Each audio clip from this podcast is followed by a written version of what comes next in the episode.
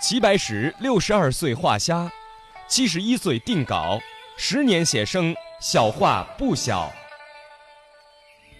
生活可以推理，历史一样旅行。每天六十分钟，轻阅读，不轻。收藏灵感，美丽心灵。轻阅读，独到之处，无处不流行。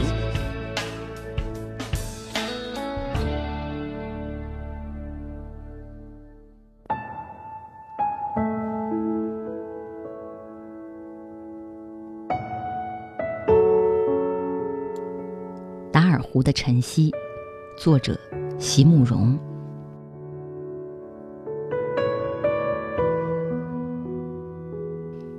年轻的时候，因为羞怯，因为很多奇怪的顾虑，有些话始终没能说出来，有些要求也始终没敢提出来，白白的错过了那么多个美丽的夜晚。而在这么多年以后，如果也让这个夜晚就此结束的话，我们就再也没有什么借口可以原谅自己的了。请你，请你再划出去，再让我们游一次湖吧。已经十一点多了，再划出去，再去湖上游一圈的话，回来时一定会过了午夜的。可是，大家都很高兴，终于有人能把五个人心里共有的愿望说了出来，可不是吗？让我们再来一次吧。所以。小船在满天的星光里再出发。那天晚上，没有月亮，星群在漆黑的天空中显得特别大，特别明亮。该不是我们离天空比较近吧？有谁在小声的发问？也许是吧。在感觉上，印度北部的喀什米尔高原。应该是离天空比较近吧。湖畔的灯光一盏一盏的灭了，人声早已沉寂，只有我们五个人低低的歌声在湖面上回旋。湖水如一片光滑而有着柔细波纹的黑色丝缎，在我们弦旁一波又一波的闪动着。风很凉，夜正长。那天晚上，我们终于如愿以偿，让美丽的夜晚重复出现了两次。对达尔湖，我原来并没有什么印象，也许书上读过，也许在什么报纸上看过，但是在看到它之前，我从来没想到。一个湖泊竟然能有那么多的面貌。在喀什米尔首府斯里纳卡的境内，达尔湖似乎是一个主角儿。当我们从飞机场坐着汽车直奔到他的身边时，正是个十分热闹的午前时刻。码头旁聚满了张着棚子的小船，船夫等着把我们这些观光客摇到湖中心停泊着的大船上去。这种小船的名字叫西卡拉，有些船夫自称是水上计程车，在达尔湖上穿梭的来往。船身很宽很长，旅客可以坐卧在像皇宫一样的软垫子上面，同时可以在五六个人以上。不过，我总觉得他们把原来很朴实的木船装饰得过分的琐碎和华丽。就显得有点可笑和不真实了。等我登上了要在其中住两个晚上的大船以后，这种可笑和不真实的感觉就更加强烈了。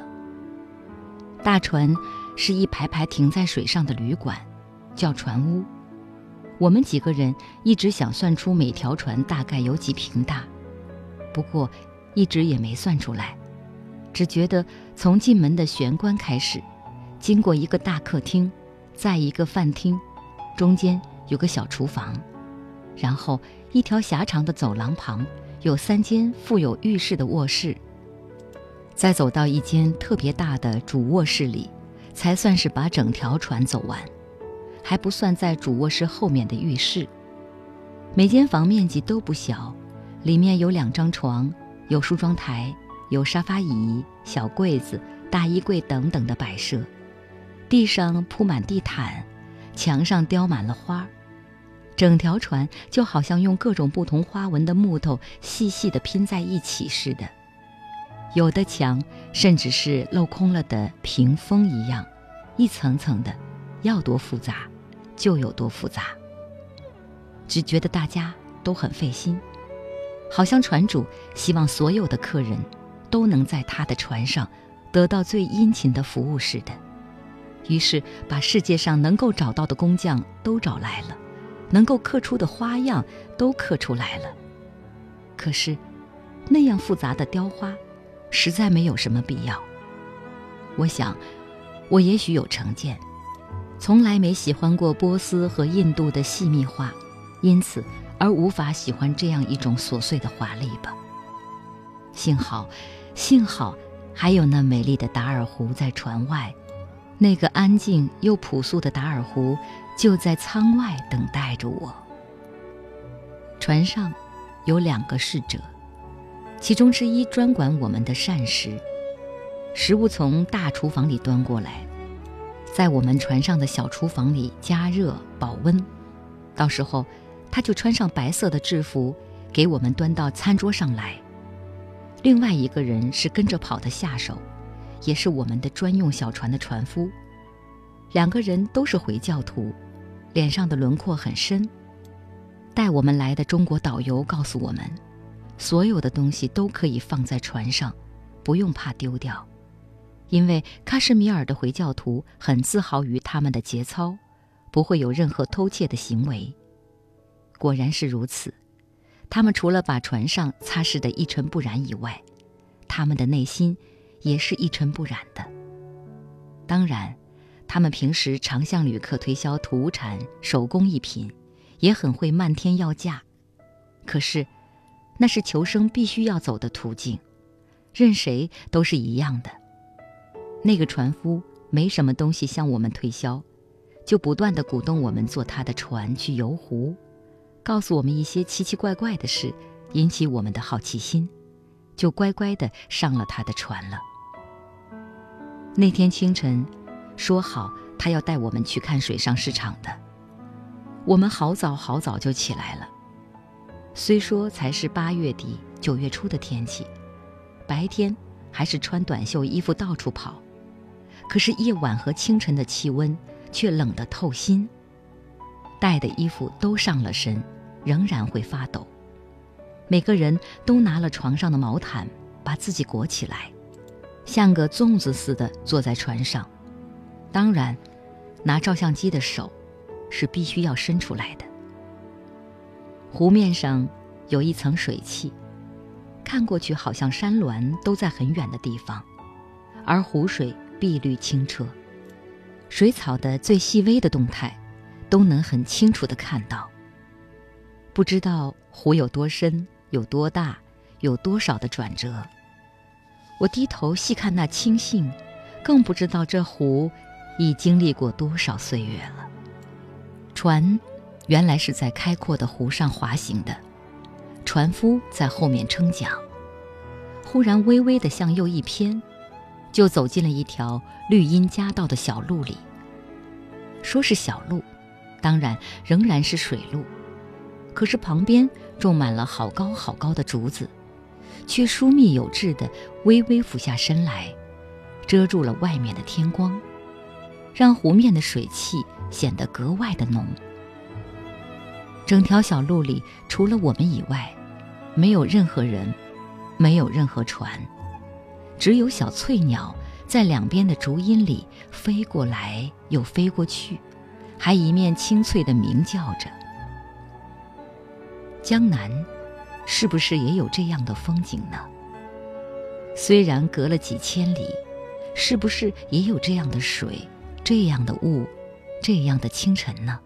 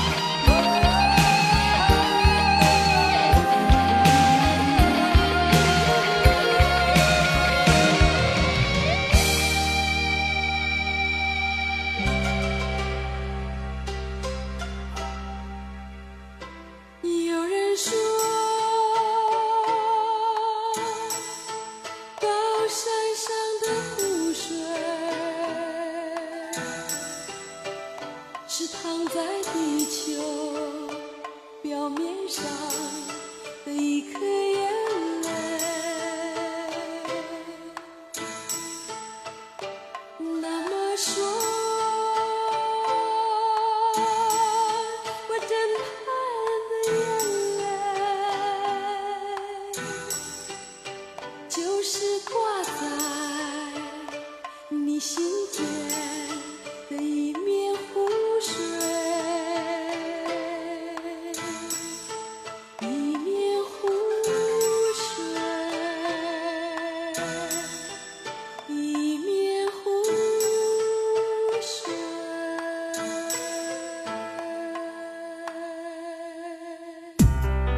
万两千五百公里，曾经是一段伟大的距离。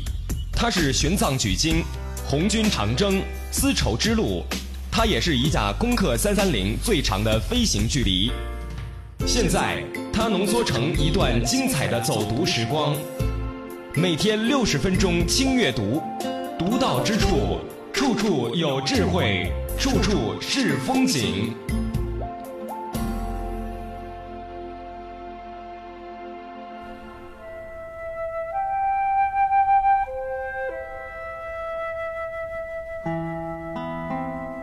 什米尔的人很有趣，他们的水上市场也是男女有别的，男人卖菜，女人只能卖水草，菜是给人吃的，水草是给家禽吃的，而且男人有男人的市场，女人有女人的市场，绝不能混乱。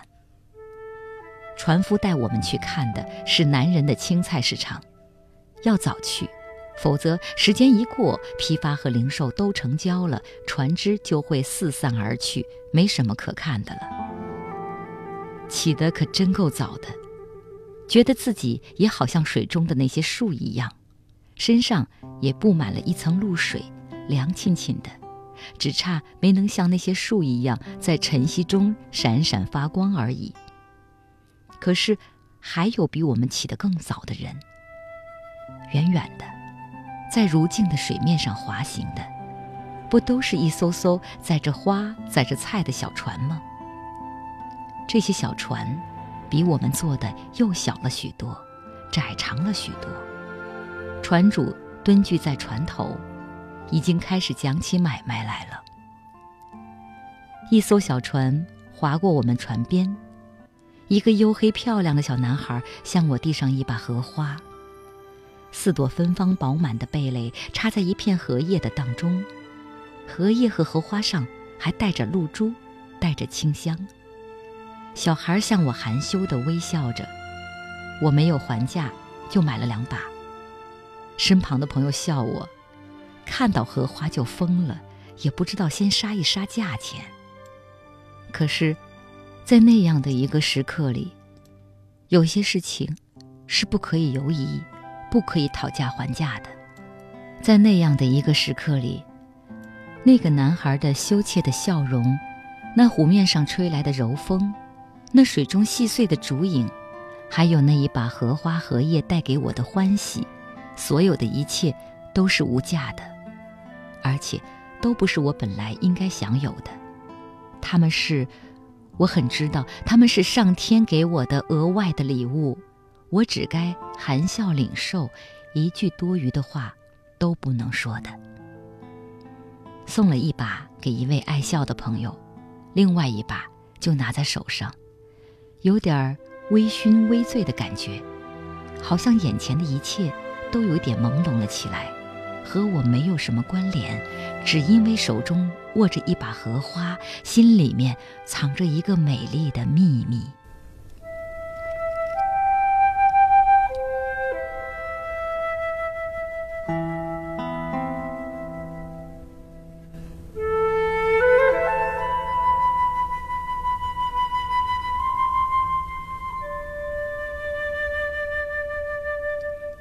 做生意很好玩，蹲在船头悠闲的交易，成交了的人就站起来，用木桨把舱中的蔬果一桨一桨地铲进另外一只船里，手法非常熟练和怪异。我们这群观光客只希望他会把一两只茄子或者萝卜铲进水里，可惜一直等到整笔交易做完，都没能让我们如愿。在他挥桨如飞的情形之下，所有的大小茄子和红白萝卜都乖乖地上了另一条船，一只也没掉出来。果真是纯粹的男人市场，除了我们这些观光客中有些女性以外，其他全是男性。水面上船只越聚越多，有一个年轻人不小心地在自己的船上滑了一跤。溅得一身水，却什么事也没有似的站起来，拍拍裤子，高兴地笑了。他们的年轻人和男孩子长得真美，美得好像是雕像一般。可是这个雕像，却有着非常健康的肤色和非常爽朗的笑声，让我忍不住一次又一次地回头向他们注视。他们的女孩子也长得好看，不过。成年的妇人中有很多都戴上了黑色的面纱，让我们无法看到她的美丽。在斯里纳卡飞机场的候机室里，曾经看到一位卸下面纱的女子，温柔地坐在她丈夫身旁。那样洁白温润的肤色，再加上如画的眉目，把我们几个看呆了，又不敢明目张胆地站在他面前，只好假装有事情要办，一次又一次地走过他的身边，心里又惊又喜。原来美人都是出在山明水秀之处，果然是有道理的。甚至连喀什米尔的花，也开得特别的漂亮。达尔湖船坞的码头旁，就种着整丛的玫瑰，粉紫嫩黄的盛开着。天特别蓝，云特别白，上天好像特别偏爱喀什米尔这一块地方。难怪喀什米尔的人都那样自豪。在我们去游蒙兀尔花园的计程车司机是个大个子的年轻人，一直把手伸出窗外指指点点，叫我们看他的湖、他的山，还一直问我们：“你们那里也有这样的美景吗？”我们都笑了，对他语气中的那种自满与自豪觉得很欢喜，也就不想和他计较了。本来也是。他的家乡实在是很不错的一块地方啊。不过，我们也有一个很不错的地方在等着我们回去，旅行的美妙也就在此。达尔湖已经是我们行程的尾声了，再过几天就可以回家了。想着有那样好的一个家，一个国，在等着我们倦游归去，眼前的风景将来会变成心里的记忆。而我们现在心中可切思念的亲人，很快就会来到眼前。有什么时刻能够比这样的时刻更安适和更美好的呢？所以，在那天的晚上，我们更能深切地觉得一切事物的珍贵和难能再得，才会那样强烈的希望再来一次。而此刻，坐在我的灯下，达尔湖离我。可真是有几万几千里了，不知道哪天还可以再去，也许不会再去了。世界那样大，下次也许应该换一个方向出发。不过，无论我以后的决定是什么，都没有关系，因为我知道，他的山，他的水，他的清晨和夜晚，都已经属于我了。因为，对那样美丽的晨曦，我是绝对舍不得忘记的。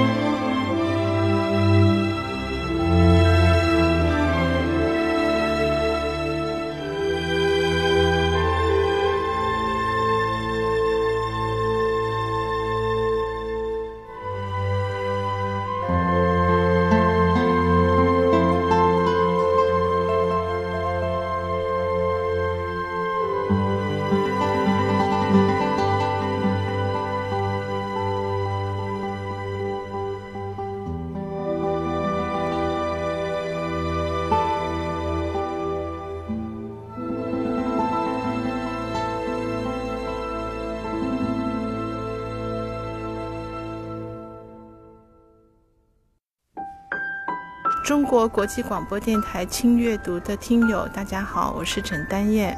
呃，对一个作家来讲，阅读仍旧是一种梦想。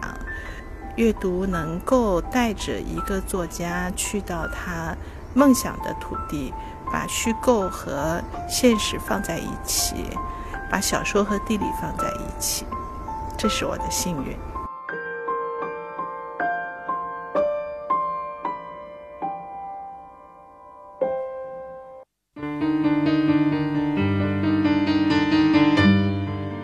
轻阅读的听众朋友们，大家好，我是梁红。当你在阅读的时候，其实你的内心是非常安静的。你在面对一个世界，在面对自我，就那一刹那的幸福，那一刹那的内心的悠远，可以弥补你的生活中的忙碌，同时它也可以充实你的内心。所以我觉得阅读真的是非常幸福的，那样一种安静的片刻，那样一种回到自我的那种状态，是一个人人生中一个最美好的一个时刻和空间。所以我希望大家能够喜欢阅读。